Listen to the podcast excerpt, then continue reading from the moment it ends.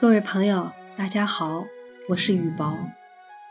今天为大家带来的小故事叫做《婚姻之道》，编译贾庆文。几年前，我在一本书上读到，即使在你四十岁的时候，仍然会对某个房间走过的某个人一见钟情。几年后，我参加了一个年轻人的生日聚会。就我而言，这里是空荡荡房间的同义词。但是，当我看着房间地板时，一个温柔的男中音从我的头顶传过来。我抬起头，在金黄色的卷发下面，我看到了一双淡蓝色的眼睛和一张和蔼坦率的脸。我的心开始飞快跳动起来。我来自莫斯科，他来自威斯康星州的麦迪逊。我们持有同样的政治观点，我们都认为下雪是令人欣喜的时刻。我们敬畏莎士比亚和托尔斯泰。我们常常谈论图书，都认为巴赫和莫扎特是天才。简而言之，我们相互有了好感。婚后发生的第一次冲突是因为食物。我的新婚丈夫喜欢中国菜，不愿意吃俄罗斯风味的饭菜。后来，我发现他喜欢背着包徒步旅行，而我愿意享受美国新家中的舒适。他想去观察野鸟的生活习性。但我是在栖息着麻雀和鸽子的城市中长大的，因此根本不明白野鸟有什么好看的。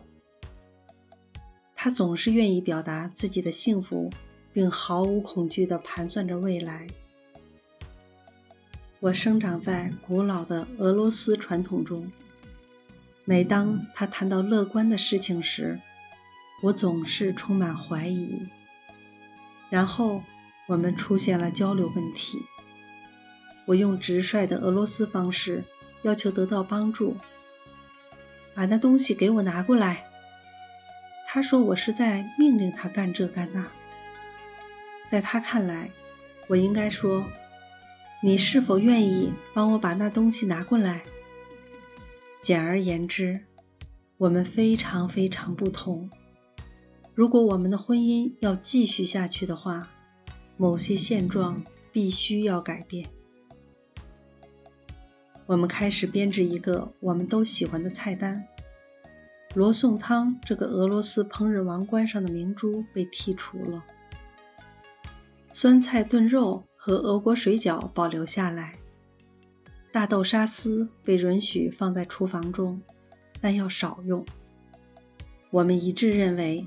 假期应该去州立和国立公园宿营。然后我从图书馆带回家几本关于观察野鸟生活和有关梦想的书。几个月后，我在一个帐篷中醒来，寒冷、僵硬，心中充满了自我怜悯，发疯地对朋友抱怨说：“你相信吗？”在那个野营地没有淋浴，到处张贴着小心熊的告示。我们只好将食物锁在熊进不去的箱子中。